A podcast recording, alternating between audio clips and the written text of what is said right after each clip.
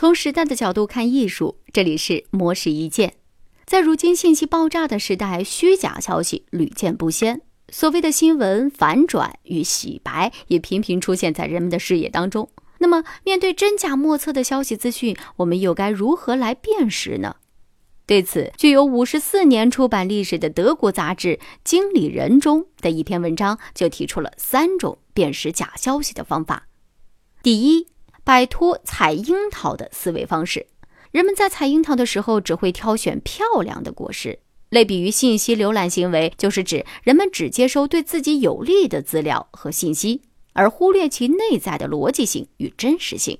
文章建议，当人们获得一种观点时，要检视这个观点正反两方信息，避免避免得出偏误的结论。第二，思考数字的合理性。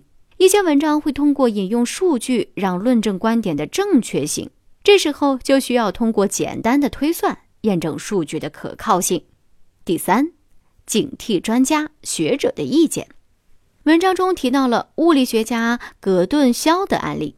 这个人曾经提出每天听二十分钟莫扎特的音乐能够短暂的提高智商的观点，但是人们发现他并不是人类心智研究领域的权威，而且在实验当中对照组的安排不严谨。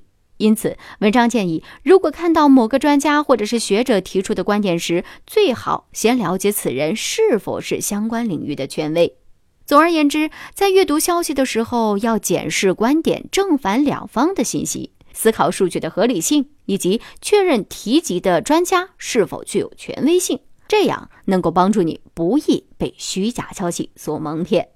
以上内容由模式一见为您整理，希望能对您有所启发。模式一见每晚九点准时更新。